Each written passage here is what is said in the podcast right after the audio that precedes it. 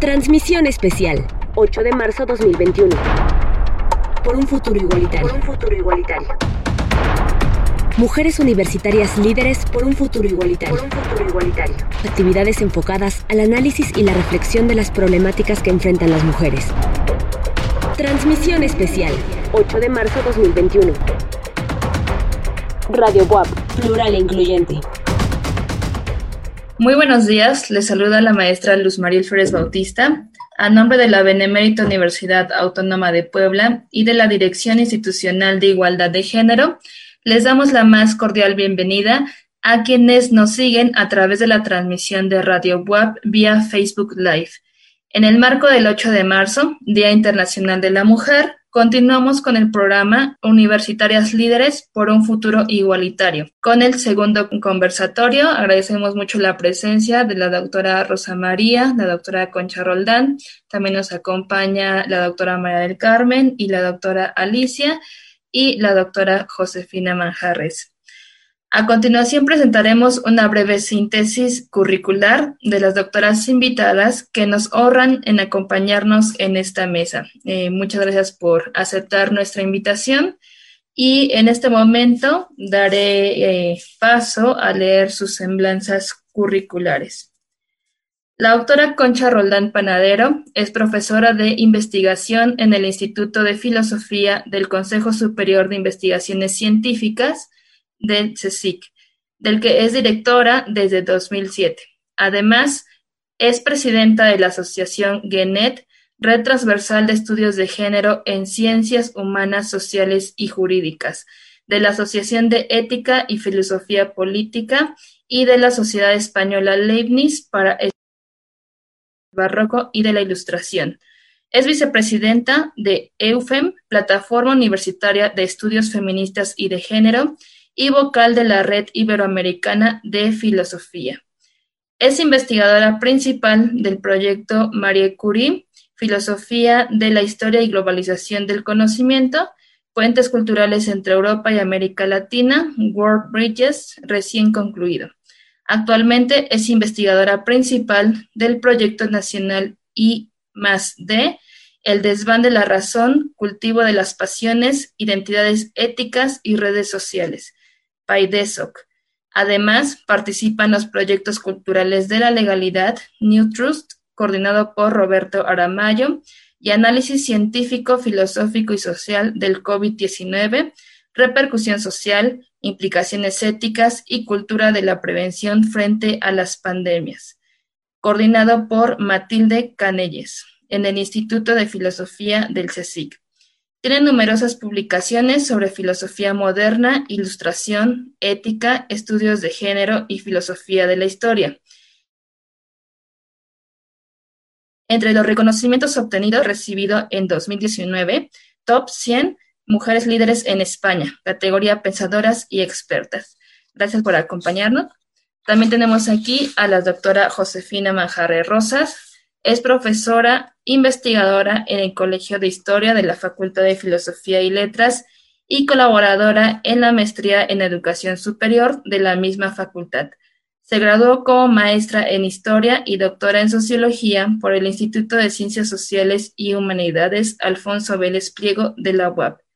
Entre algunas de sus líneas de investigación está el estudio de la migración de mujeres mexicanas y centroamericanas hacia Estados Unidos, la historia de mujeres y género en México, con énfasis en la participación política de mujeres urbanas y rurales, y la configuración del Estado y la nación mexicana después de la Revolución Mexicana. También la doctora Manjarres pertenece al cuerpo académico Modernidad, Historia y Cultura, es perfil PRODEP y miembro del Padrón de Investigadores de la UAP. Además, es evaluadora del Consejo para la Acreditación de Programas Educativos en Humanidades, es parte del Consejo Multidisciplinario del Observatorio de Violencia de Género en Medios de Comunicación y del Comité Especial para la Igualdad Sustantiva del Comité de Planeación para el Desarrollo del Estado de Puebla, de la Secretaría de Igualdad Sustantiva del Estado de Puebla.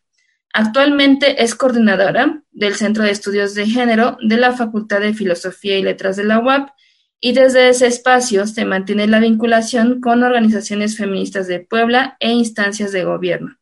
De igual manera, tiene una colaboración con el Instituto de Investigaciones Feministas de la Universidad Complutense de Madrid, con el proyecto Género, Migraciones y Derechos Humanos.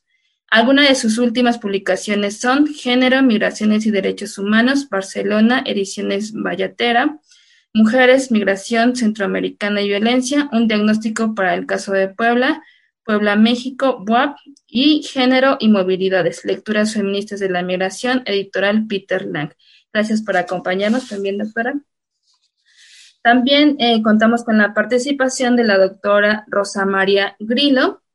Es catedrática de Lengua y Literaturas Hispanoamericanas en la Universidad de Salerno, Italia Actualmente es directora del Departamento de Estudios Humanísticos y miembro del Senado Académico.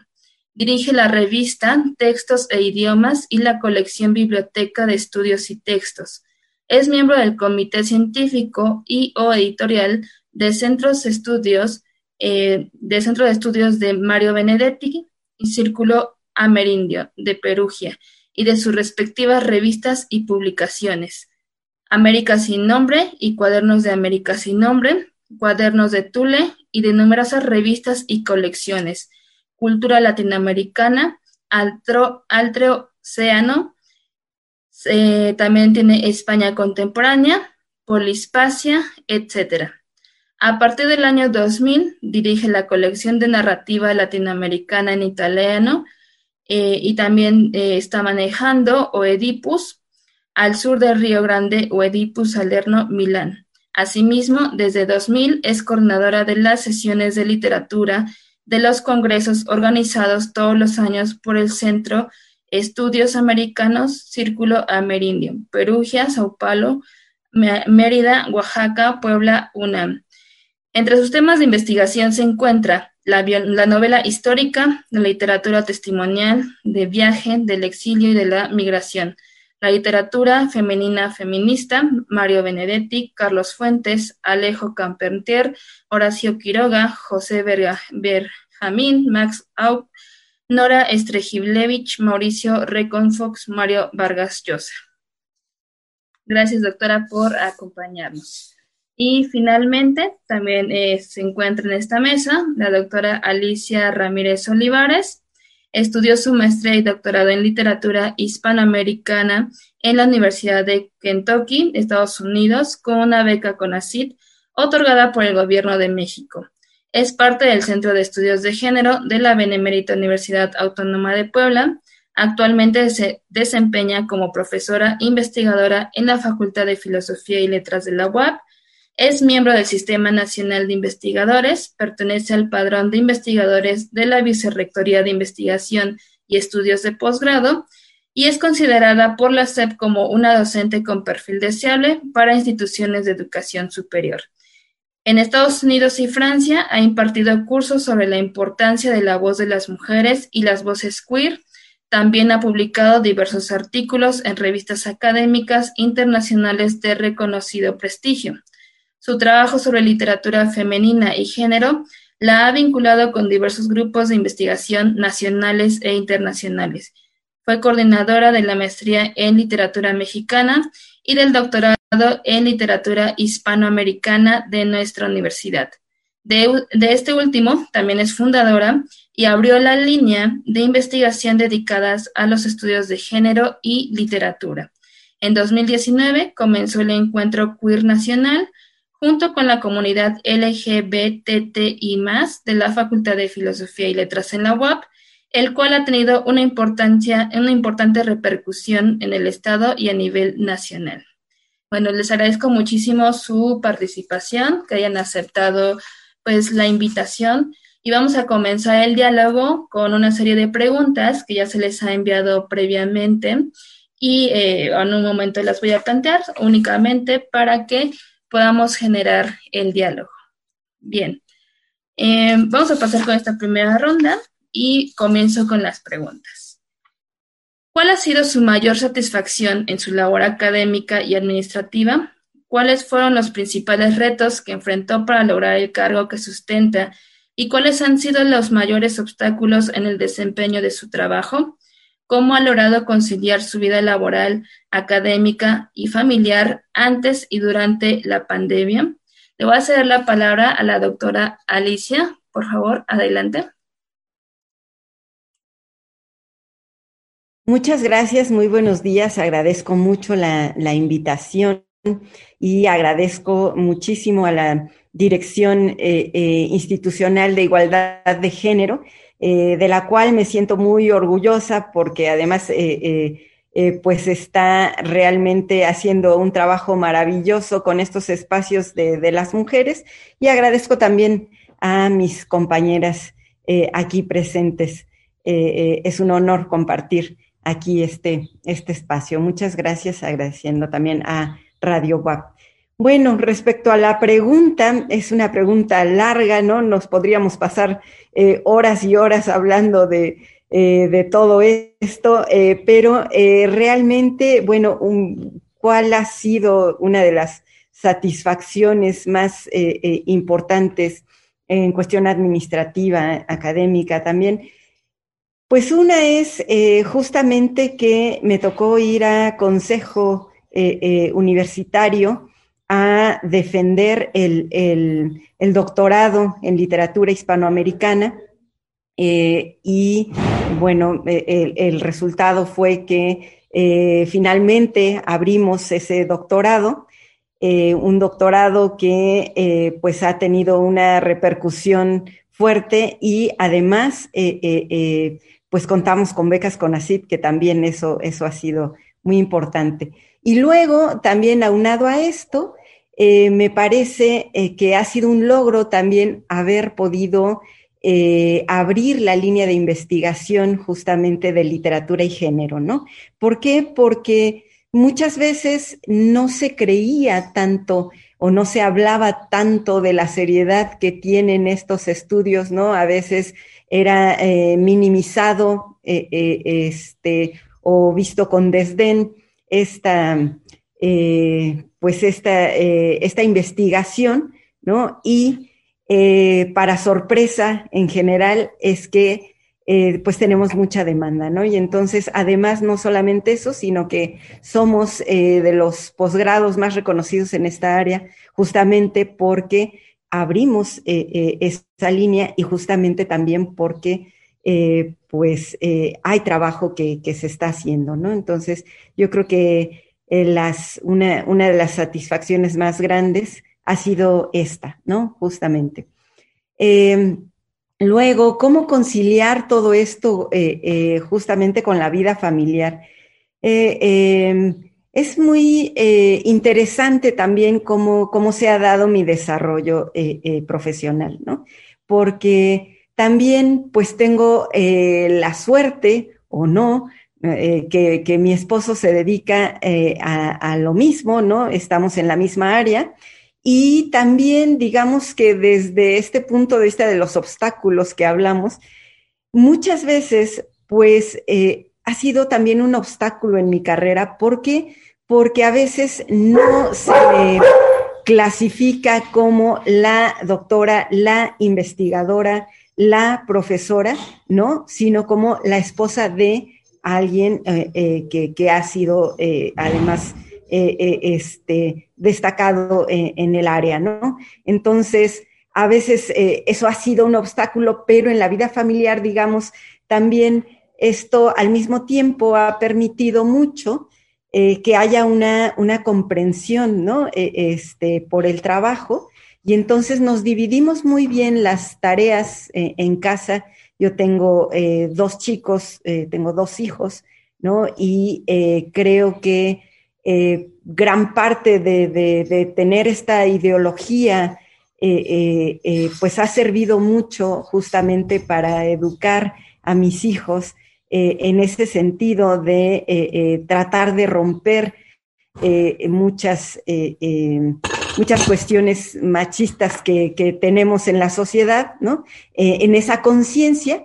Y entonces me parece que desde pequeños pues han, han tenido también muy bien esta conciencia de que pues mamá trabaja y de que todos, eh, todas eh, en casa, eh, debemos dividirnos las tareas, ¿no? No se trata de ayudar, como a veces usamos este término, ¿no? Sino que más bien es de concientizarnos y de saber que cada uno de nosotros aquí en casa tenemos distintas tareas y todos, todas somos responsables de toda la casa, ¿no? En general, y pues eh, eh, creo que han respetado mucho mi, espacio eh, profesional también, ¿no?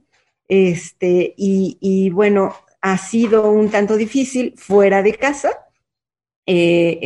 pero sin embargo me parece que incluso ellos tienen muy metido también esta, esta idea, esta ideología de, eh, eh, de que no permee, digamos, eh, gran parte de lo que, de las enseñanzas sociales a veces, ¿no? aquí, aunque ha sido un tanto difícil, pero creo que en la medida en que han crecido un poco más, pues ha sido un poco más fácil de, de, digerir, de comprender, y me parece que llevamos al menos una una convivencia eh, muy tranquila, ¿no? Eso eh, ha sido en general.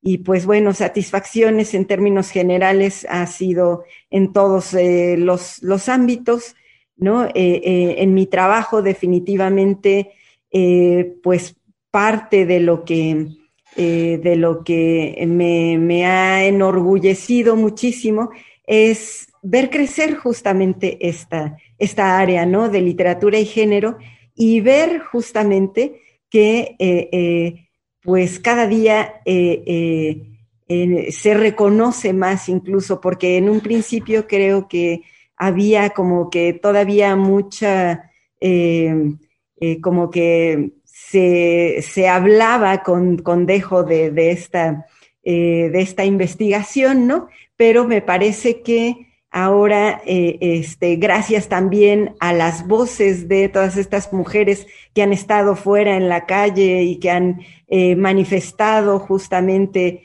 la necesidad de nuestros espacios, pues eh, se, le ha dado importancia. Entonces, creo que eso ha sido para mí una satisfacción muy grande y, y, esa es, parte de mi vida, ¿no? Muchas, Muchas gracias. gracias, doctora Alicia. Vamos a darle la palabra a la doctora Rosa María. Adelante, por favor. Aquí estoy, buenos días y gracias por la invitación a, los, a las colegas y amigas de, de Puebla. Y bueno, ya dije que os extraño mucho y espero volver pronto a la Benemérita Universidad Autónoma de Puebla. Bien, yo um, quiero ser muy rápida y mm, como primera cosa puedo decir que mi mayor satisfacción como directora del Departamento de Estudios Humanísticos ha sido que em, me han elegido por segunda vez a la unanimidad, ni un voto menos. Y esto me parece una, una invitación a seguir de la misma manera de cómo había mm, obrado en el primer trienio. Ahora está por terminar el segundo y espero que, que termine bien. En el campo científico de la investigación, el mayor la mayor satisfacción ha sido también la de haber em, abierto en mi departamento, pero esto ya hace 20 años, una cátedra de literatura hispanoamericana, porque antes éramos una apéndice de literatura española. Y yo empecé em, ocupándome de literatura de la inmigración italiana en las Américas y eh, me dieron la primera cátedra de literatura hispanoamericana en, eh, mi universidad y em, cuando todavía en toda Italia había muy pocas, porque como, como sector disciplinario autónomo, eh, la literatura hispanoamericana en Italia es muy joven, no tiene mucha tradición. Y, luego, ¿qué decir? Bueno, cuando yo empecé, eh, la cosa era muy, muy diferente y muy difícil verdaderamente. Eh, pero también es verdad que el trabajo universitario era mucho más liviano. Es decir, yo pude dedicarme también a la familia y a mi hija y mm, trabajando menos durante los primeros años, pero porque el sistema universitario era mucho más liviano. Se decía que los profesores de la universidad no trabajaban nada, teníamos nuestras horas y, y, nada, y teníamos más libertad. Ahora creo que es mucho más difícil. Eh, y eh, la cosa importante que podemos subrayar es que todavía ahora hay eh, muy pocas mujeres en los roles más altos, sobre 77 universidades en Italia, universidades públicas, hay solo siete rectoras sobre 77 universidades así que somos, son muy pocas. Y, también eh, va disminuyendo a medida de que se sube en la escala de los cargos y del, eh, del trabajo académico. Y mm, eso todavía eh, tenemos mucho que trabajar en esto. Y en las mm, materias humanísticas, como en, mi caso, eh, la situación es un poco mejor. En las ciencias duras, en los campos eh, técnicos científicos, somos todavía menos. Y sobre esto hemos em, hablado mucho entre los directores de departamentos y las personas de la universidad. Y yo creo que mucho depende del hecho de que eh, la investigación humanística nos deja más libertad.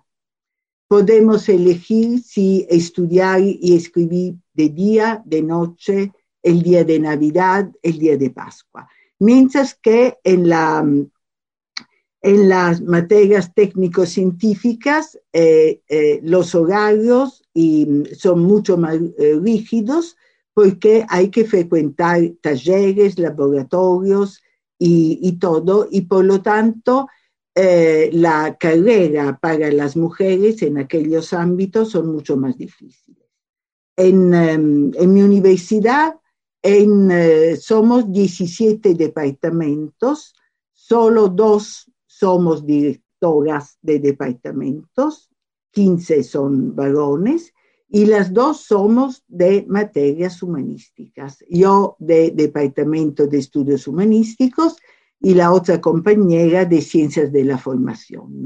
Y esto yo creo eh, da mucha indicación y mucho significado a las dificultades que todavía tenemos para eh, para trabajar bien en lo, en lo que queremos. Gracias. Muchas gracias, doctora María. María, vamos a ceder la palabra entonces a eh, la doctora Concha Roldán. Adelante. Muy bien, muchas gracias. También lo primero por la invitación que me permite ir volando a, Puebla desde mi cuarto. Eh, eh, es, digamos, una de las cosas, de las ventajas de la pandemia, por buscarle un lado bueno, ¿no? Muchas gracias por la invitación y muchas gracias a Radio WAP por acogernos. Eh, bueno, estuve pensando sobre satisfacciones y no quiero dejar de mencionar una que fue de las primeras en mi carrera académica, que fue obtener el título de doctora. Fue para mí una gran satisfacción. Estuvieron todavía presentes mis padres, que ya han fallecido, porque ellos habían hecho un gran esfuerzo para que yo tuviera acceso a hacer una carrera que en principio además, pues claro, hacer filosofía pues parecía que era un poco entrar en el mundo de la nada y ellos todavía pudieron ver que aparte de haberme hecho doctora, saqué una plaza, una plaza fija, me costó muchísimo tiempo el sacar esa plaza. Nosotros lo hacemos por concurso oposición, eran momentos de crisis, pero además eh, quiero decir que soy consciente de que me, costó mucho más obtener esa plaza fija por ser mujer. Fui la primera eh, titular en el Instituto de Filosofía del CSIC, eh, que llevaba ya eh, fundado bastantes años, o sea, mucho más, 15 años. Y em, aunque, bueno, no, no, nunca se ha visto como una causa, digamos, directa, yo sí que lo viví, que se me exigía mucho más que a mis colegas para llegar a ocupar el mismo lugar. Y luego, una gran satisfacción fue cuando tuve el nombramiento en la Agencia Nacional de Evaluación eh, y Calidad eh, Española, porque eso sí fue un gran reconocimiento a mis méritos. ¿Por qué digo eso? Porque entre los retos y los obstáculos, que nos preguntabais también, em, he tenido la sensación de ser considerada, ahora que ya tengo, ¿no se oye? Sí, ¿no? ¿Me oís? Sí, ¿no? Que tengo más de 60 años y hay veces que tengo todavía la sensación de ser considerada como becaria con canas, ¿no? Y os explico qué es el reto. Bueno, yo eh, antes de presentarme a ser directora del instituto, me presenté como vicedirectora con, con, uno de nuestros colegas, que casi, bueno, pues no nombro, no quiero decir nombres, pero se puede rastrear, que eh, tuvo a bien eh, que entrara en su grupo y eh, si no hubiera sido por su apoyo, yo estoy convencida de que no hubiera entrado. Él tuvo que renunciar luego por diversos motivos y entonces me nombraron a mí como directora. Y eso fue un reto, digamos, el poder luego presentarme y ser elegida eh, en dos veces consecutivas he sido ya elegida como directora del Instituto de Filosofía del CSIC, pero mm, sigo muchas veces viendo como obstáculo que tengo que estar demostrando a veces en algunos lugares. Al principio, claro, siendo una de las pocas mujeres, me colocaban en la mesa eh, en un lugar lateral, pues era eso, o el florero o la secretaria que toma notas. Los demás eh, porque tengo el director del Instituto de Filosofía, tiene rango de decano, los demás decanos de las universidades tenían su nombre y apellido y yo era concha de cariño, como decían, ¿no? Pero bueno, esto ha sido algo con lo que he tenido que, estar luchando y por, por, el respeto también de mis compañeros, sobre todo mis compañeros varones, quizá los más mayores, que yo creo que no se atreverían a muchas veces a decirme o a tratarme de una determinada manera si fuera uno de ellos el que estuviera en mi lugar. Eso todavía lo sigo, lo sigo percibiendo, ¿no? eso, el tener que estar siempre demostrando tu valía, el, como, como la idea, el, el, síndrome de la impostora, ¿no? O sea, estás ocupando un lugar como que parece que no es el que la sociedad o la academia hubiera pensado para ti. Y esto yo digo de manera muy inconsciente siempre, ¿no? Eh, coincido con lo que decía la doctora Rosa María Grillo. Yo lo que percibo que hay también una doble invisibilidad, no solo por, por ser una mujer, en el CSIC hay 120 institutos y es solo un 10%, un 12% los que son de humanidades, las humanidades y ciencias sociales, digamos, tienen esa doble invisibilidad. Nos cuesta más mostrar que tenemos la misma altura que las llamadas ciencias estén. Yo estoy muy de acuerdo que las niñas puedan estudiar sus ingenierías, etcétera, pero que nos sigan em, reconociendo a las humanidades y ciencias sociales Además, en la filosofía, no sé cómo observaréis en, México, pero estamos observando también una masculinización de, la filosofía. Bueno, por decir un, último apunte con respecto al tema de, la conciliación, bueno, yo ahora ya, ya me toca conciliar poco porque mi hija ya se independizó, me está estudiando, tiene 21 años, pero cuando era pequeña, eh, bueno, tuve la suerte de que mi esposo eligió trabajar como autónomo, él no, no, no, quería hacer carrera académica científica como yo, y eso sí que me valió el poder viajar siempre eh, con la culpa, porque esa idea de, de, la culpabilidad, quería sacarla también, que no la han mencionado mis compañeras, te acompaña durante todo el tiempo que tus hijos son pequeños, ¿no? Aunque tengas la suerte de tener una pareja que comparte la responsabilidad, es decir, no como decía, es que ayuda, sino que realmente comparte, y yo me he podido ir eh, semanas y meses fuera porque eh, mi compañero se ha ocupado de nuestra hija, pero sin embargo arrastras un poco esa culpa que a veces los hijos te reprochan, y ahora ya mi hija es mayor y yo le dije, es que hay, hay veces que me has reprochado cosas, ay mamá, no, perdona, me siento que me has educado, que ahora soy autónoma, he visto una modelo, una madre que aparte de hacer sus labores puede hacer el trabajo, etcétera, etcétera, ¿no? Entonces, bueno, con esto ya casi termino, pero sí quería mencionar, porque además bueno, eh, eh, el, síndrome de, ligar de que decía la doctora Alicia Verónica con tu esposo, bueno, yo siempre firmo con mi nombre, con mi segundo marido nunca me pasó esto porque él se dedica a otros temas, pero con el primero, que se dedica a filosofía y creo además que me está escuchando entre el público, todavía ahora, después de casi 40 años de estar separados, todavía hay veces que me ven como su ex el otro día eh, hemos publicado un artículo los dos en el mismo día y me han llegado comentarios confundiendo mi artículo con el suyo. ¿En qué imaginario sigo yo formando parte de eh, este, este colega que además siempre digo es, eh, mi, mi, mi exmarido y sin embargo amigo? Bueno, ahí lo dejo por esta ronda. Gracias.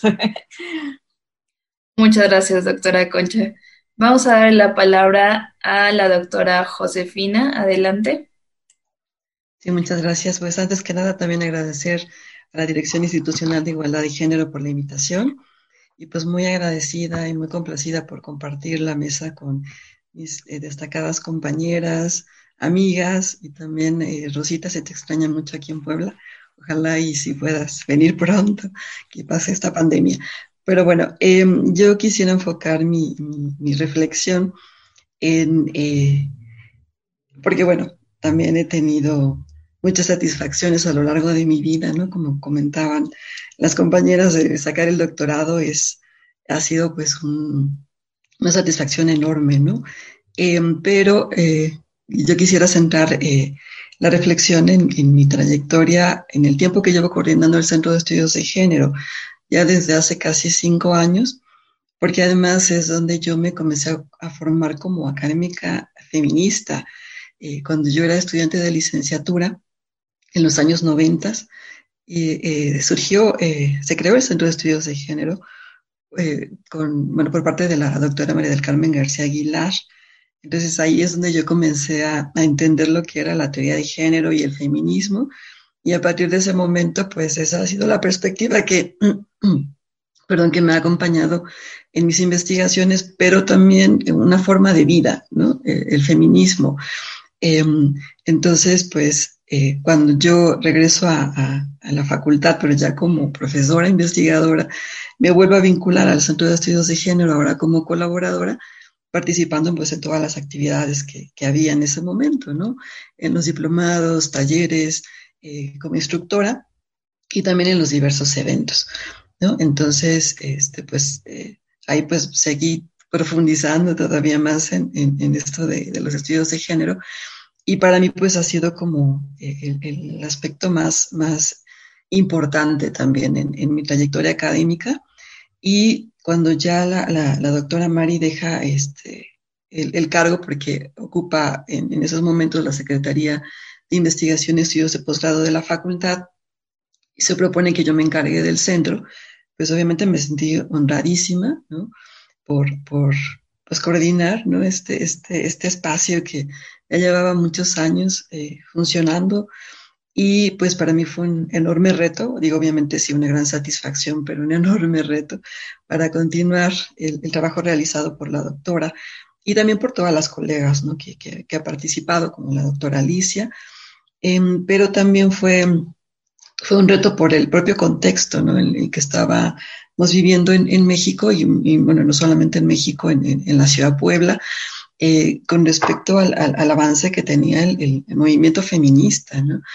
Entonces, eh, pues algo que, que, algo que, a lo que me enfrenté y que también fue, ha sido como parte importante de esta, de esta experiencia, es además de continuar obviamente con el trabajo eh, que ya se venía realizando, pues fue también mm, pues hacer estas vinculaciones, ¿no? Con, con, con, las estudiantes, que yo creo que eso ha sido también muy interesante, eh, como también un, aspecto eh, satisfactorio, ¿no? Porque llegan las chicas que hacen el trabajo en servicio social y práctica profesional y vamos viendo también cómo ellas, em, pues, eh, con, todo lo que hemos visto, ¿no? Que son sobre todo las jóvenes las que se están moviendo y están protestando, obviamente con justa razón por toda esta violencia que, que, estamos viviendo, ¿no? Por la falta de derechos, todavía no, no hemos alcanzado. Em, y ellas llegan eh, proponiendo cosas, eh, sido muy creativas, entonces eso es algo muy, muy bonito, ha sido como muy bonito dentro de, de lo que yo he hecho dentro del Centro de Estudios de Género. Em, ellas, sobre todo, ¿no? La, participación de ellas, muchas eh, que son del Colegio de Literatura, por cierto, em, pero eh, eso es algo muy interesante, ¿no? También, obviamente, pues, eh, la vinculación que se ha hecho em, con, con, las colectivas feministas también ha sido muy interesante el trabajo con, con ellas y pues eh, seguir ¿no? Este, con, con, los proyectos, eh, con tomados ¿no? que se han hecho con lo que fue el Instituto Volando de las Mujeres o con eh, la Secretaría de la Defensa Nacional, que también ha sido un reto bien interesante ¿no? trabajar con, con militares. ¿no? Y obviamente también la actualización de, de, del acervo, ¿no? del acervo especializado que tenemos. Em, y algo también, pues obviamente la vinculación eh, internacional, porque como comentaban eh, en, la semblanza que, leyeron de, de mí, eh, pues hemos establecido un proyecto muy fuerte y duradero con la Universidad Complutense de Madrid, con la doctora Almudena Cortés y, y, con el Instituto de Investigaciones Feministas. Entonces, pues esto ha sido también muy satisfactorio, ¿no? Em, y pues que también pues hemos creado un grupo muy, muy, muy importante eh, de colaboradoras y colaboradores en el Centro de Estudios de Género. Y yo creo que eso ha sido, bueno, desde que se, se creó el centro, ¿no? Uno de los aspectos importantes de, de la colaboración, eh, porque las compañeras y los compañeros lo hacen, ahora sí que por compromiso, ¿no? Eh, dan su tiempo, su trabajo, y eso pues es muy satisfactorio también. y yo creo que se ha creado un grupo muy, muy, muy importante, ¿no? Dentro de, del Centro de Estudios de Género y que pues, se lleguen incorporando más personas.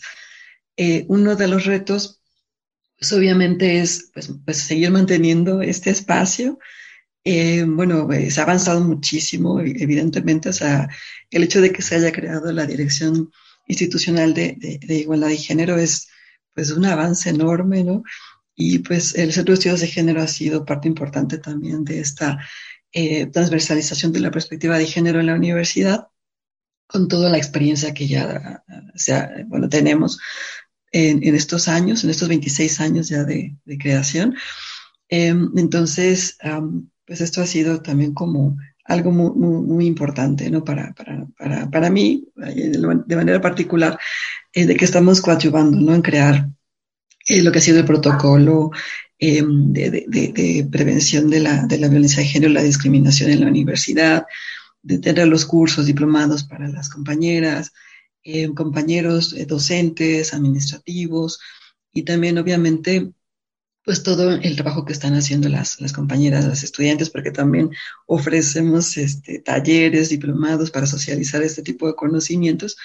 Entonces, pues eso, eso es muy bonito. Digo, los retos son muy grandes porque tenemos que seguir eh, trabajando para mantener el centro. Operamos realmente con pocos recursos, como ya comenté, esto es muchas veces por amor al arte, ¿no?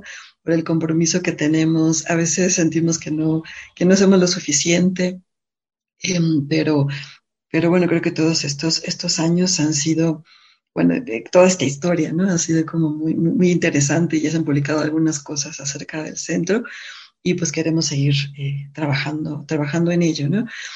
Y eh, con respecto a, eh, bueno, y porque también, como ya comentaban las compañeras, eh, posicionar todo lo que es este, los estudios de género en la facultad y en la universidad, pues ha sido también muy difícil. Eh, ha habido siempre buenas descalificaciones de que esto pues son cosas de mujeres y pues es un nicho aparte, ¿no?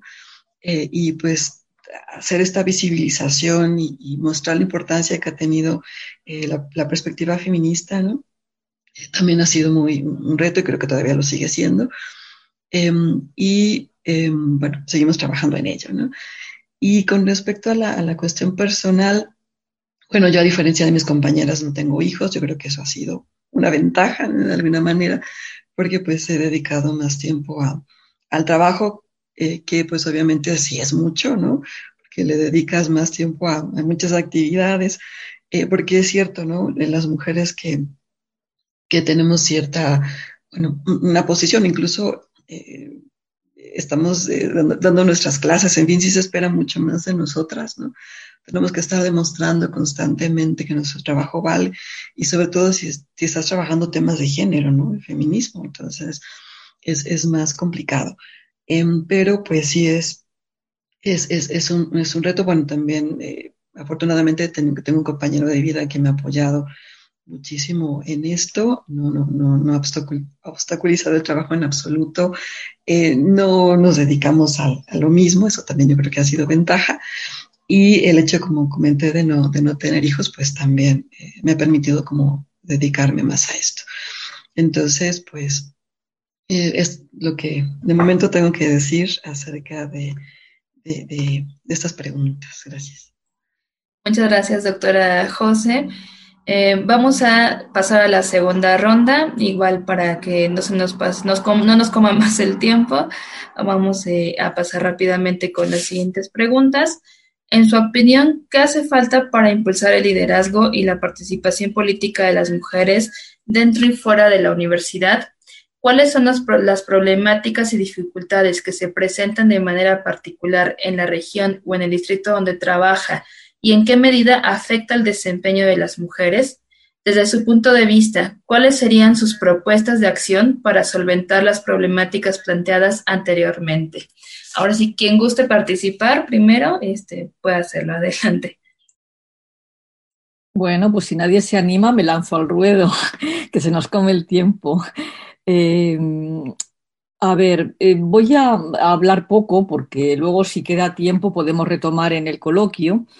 Eh, me parece muy importante el hecho de que haya políticas de igualdad, el hecho de que haya institutos también de eh, estudios feministas y de, género en las universidades, eh, posgrados, me parece fundamental, digamos, que se favorezca desde las instituciones ese espacio. Pero luego me parece también fundamental el empezar desde la educación primaria y desde la educación secundaria a sembrar realmente lo que es la educación en igualdad. Porque si no hay cambios sociales y culturales, sobre esto he escrito un artículo hace un par de días que os puedo mandar, si no hay esos cambios, por mucho que tengamos las políticas, las acciones positivas, etcétera, no terminará de permear eh, realmente ese cambio. muy importante también, eh, me parece, las redes, las redes eh, de académicas dentro de los propios países e internacionales. Eh, mencionaba eh, la maestra Luis Mariel que estoy impulsando la red iberoamericana de filosofía. Me parece muy importante estas redes. El proyecto este que tuve, World Bridges, fue también con México y con Argentina. Es decir, los puentes también al otro, salvando el Atlántico, es decir, que entre todas y todos eh, vayamos eh, descubriendo una nueva forma también de hacer feminismo, esto que en algunos lugares llamamos poscolonial o no sé cómo lo llamamos, en otros foros se cambia el nombre, ¿no? Pero eso me parece desde luego muy importante para también intercambiar nuestras experiencias, ver qué es lo que está pasando también en nuestros distintos países, poder aprender unas de otras, ¿eh? porque todas tenemos que aprender de unas de otras en muchas cosas. Yo estoy muy contenta de formar parte del posgrado y este, también de, la Benemérita Universidad Autónoma de Puebla, ya sé poder trabajar más ¿no? con, con los estudiantes allí. Y eh, me parece muy importante poner todos esos ladrillos, digamos, para que no haya esa deserción que por lo menos en España estamos empezando a ver en las mujeres jóvenes, que mm, esa famosa tijera, ¿no? que son mayoría, eh, o por lo menos 50% cuando estudian, pero eh, cuando pasan el doctorado empiezan a desaparecer. ¿Por qué? Pues porque no se ponen realmente las bases, digamos, sociales y culturales y es mucho más fácil que ellas tengan que abandonar. Bueno, no quiero abusar de la palabra, la, paso ahora en la pandemia, lo estamos viendo mucho más esto, ¿eh? las prórrogas en los doctorados, en fin, también la, desigualdad también eh, social y económica, que muchas veces se cruza, ¿no? La interseccionalidad que conocemos, ¿no? En todos estos temas. Y bueno, pues me parece muy importante también el ser visibles y poder ser maestras. Yo esto también lo quería mencionar, no lo dije entre las satisfacciones, pero creo que me están escuchando algunos de mis doctorandos, creo que es muy importante, y digo doctorandos porque hay muchos doctorandos también que están estudiando en temas de género. Me parece muy importante que al otro lado, tanto al lado del cuidado como al lado del estudio del feminismo, haya también eh, varones interesados, desde luego conmigo hay que pasar ese arancel. Si se hace una tesis conmigo, tiene que ponerse uno las gafas de género e intentar ver esa perspectiva. Bueno, aquí lo dejo. Muchas gracias. Muchas gracias, doctora. Adelante. Bueno, puedo hablar yo rápidamente. Todo, todo muy interesante. Yo creo que tenemos que movernos siempre en dos niveles. Uno, el nivel muy alto, muy importante, del que hablaba Concha Goldán, las redes de mujeres, de, académicas y, todo, em, redes internacionales que pueden poner en confrontar las diferentes experiencias. Pero yo creo que todavía tenemos que hacer mucho eh, en un nivel más bajo, en un nivel de ayuda concreta a las mujeres para que puedan eh, estudiar y luego seguir, eh, como se decía, son muchísimas en nuestras universidades, son más estudiantes mujeres que estudiantes varones. Pero ya en el doctorado se invierte la proporción hasta llegar, como decía, a los altos cargos en los que muchas veces desaparecemos. Y entonces hay que ayudarla desde abajo. Y es lo que em, el, eh, el, grupo del Observatorio de Género de la Universidad de Salerno, del que yo participo desde cuando nació, eh, se llama Observatorio de Estudios de Género y mm, Igualdades o algo. Hemos intentado ayudar desde abajo a las estudiantes y a las trabajadoras de la universidad. Por ejemplo, es verdad que tenemos un campus muy lindo que nos ofrece muchas oportunidades para organizar cosas. Por ejemplo, tenemos una infantería para niños eh, hasta los seis años, eh, hijos de estudiantes, de docentes y de, mm, administrativas que pueden llevar ahí a los niños durante todas las horas en que están trabajando en la universidad. O, por ejemplo, tenemos una taquilla, un despacho para eh, escuchar a las mujeres con todos sus problemas de todo tipo, dentro de la universidad y también eh, fuera. Y eh, en esta actividad estamos conectadas con, el, con una oficina del ayuntamiento de Salerno, así que eh, dentro de la universidad hacemos algo nosotros, pero luego podemos transferir a las muchachas, a las personas, a la oficina del ayuntamiento y de la provincia. Es decir, eh, la universidad como centro que pero tiene contactos con el territorio, con el mundo de afuera.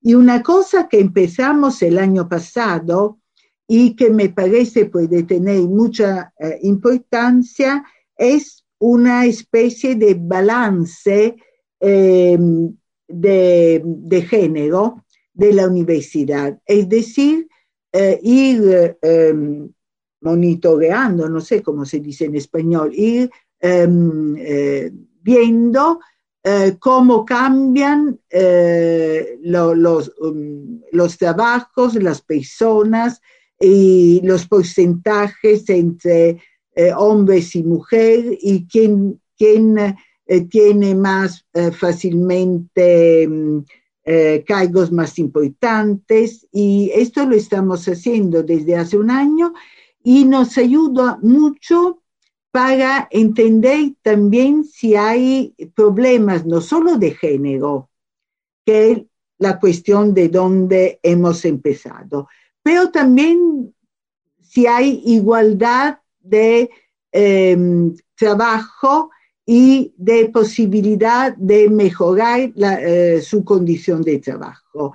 Y a esto se están apuntando también muchos hombres que, acuden a, este, a esta mm, oficina eh, para comentar problemas, desigualdades, etc. Y entonces, ya con un poco de ironía, estamos, em, se había hablado siempre antes de cuota rosa, es decir, que en cada lugar de trabajo hay que reservar cierta cantidad eh, para las mujeres. Ahora ya nos están pidiendo las cuotas azul, porque eh, gracias a estos em, a este trabajo que estamos haciendo, se ve que va mejorando más la, la calidad y el tenor del trabajo de las mujeres que no de los hombres. Y entonces nos están pidiendo ayuda.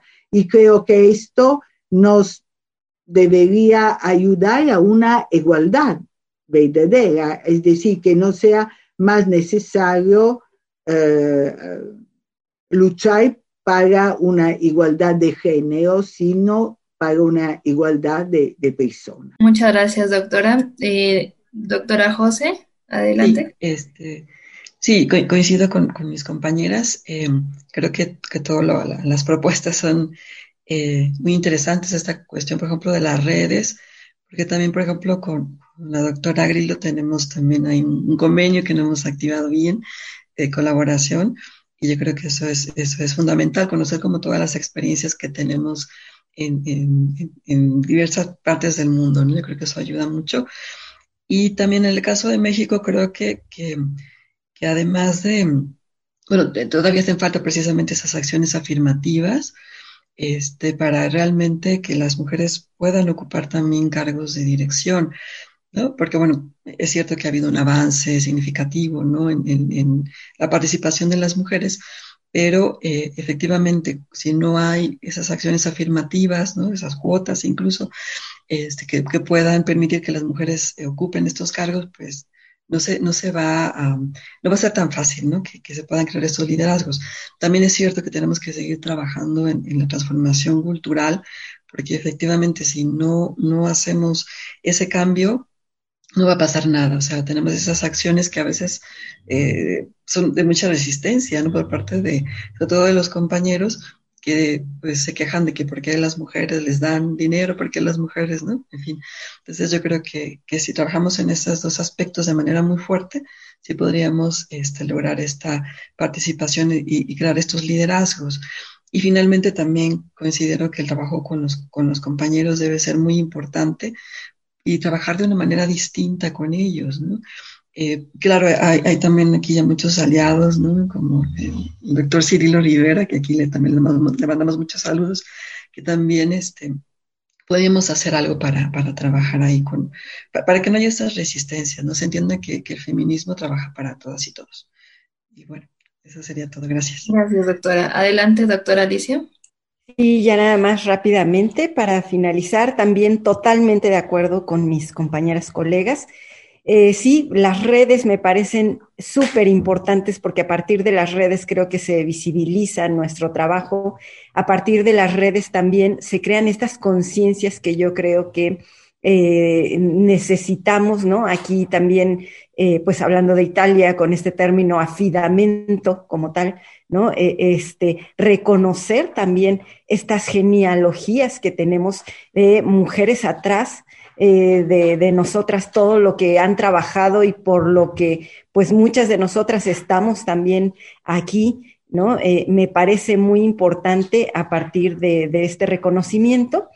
Y bueno, en la medida en que hagamos redes también entre nosotras y en todos los niveles, ¿no? A nivel eh, eh, eh, horizontal y vertical, ¿no? Como decía también la doctora Grillo, ¿no? También ver hacia arriba, hacia abajo, hacia todos lados, hacia los lados también. Es muy importante también por ejemplo, en el caso de nosotras comentaba la doctora José, ¿no? Este trabajo que se hace con estudiantes en, general, me parece que son las voces que, se tienen que escuchar también eh, eh, de, nuestras mujeres estudiantes que están aquí y eh, pero también es cierto, como decía la doctora Roldán, pues parte de, de, esto también se tiene que lograr desde la educación eh, eh, previa a la superior, ¿no? Es decir, desde la educación básica. Entonces, en ese sentido, a mí me parece muy importante que eh, se haga esta conciencia, ¿no? ¿Por qué? Porque en la medida en que se hable más del asunto, en que se diga, eh, eh, por eso es muy importante efectivamente que, eh, salgamos a, las calles a gritar justamente parte de estos derechos que necesitamos sean reconocidos. me parece que en ese sentido nos vinculamos también a las cuestiones sociales y en la medida en que no a las cuestiones sociales se va a entender más cuáles son nuestras, nuestras necesidades. Por lo tanto, también estoy de acuerdo con estas políticas públicas, ¿no? Esa llamada cuota de género, que efectivamente esperamos que un día, así como las políticas públicas son, que son mientras eh, nos emparejamos, ¿no? Eh, eh, que un día desaparezca, por lo tanto, eh, eh, pues espero que, efectivamente eh, pues continuemos con, estas cuotas, que me parece que esto ayudaría a apuntalar también parte del liderazgo, pero aquí también es una conciencia muy grande y en estas redes también el conocimiento, el conocimiento que se tiene de todo lo que han hecho las mujeres, de todo lo que hacen las mujeres y en ese sentido, me parece también que entonces se tendría como una afinidad, ¿no? Y, hacia allá iríamos también hacia apuntalar ese liderazgo de las mujeres, niñas, jóvenes y eh, eh, eh, mayores en general. Muchas gracias. Muchas gracias, doctora Alicia. Bien, bueno, por cuestiones del tiempo, lamentablemente no podemos ampliar más la transmisión, tenemos que concluirla, pero les agradecemos bastante a cada una de ustedes por haber aceptado eh, participar con nosotras. Eh, yo creo que todas sus experiencias, todo lo que ustedes en este momento comentan, comparten, eh, sirve de ejemplo y de apoyo para muchas mujeres universitarias, muchas mujeres que dentro y fuera de la universidad pueden motivarse para seguir adelante en su profesionalización día con día.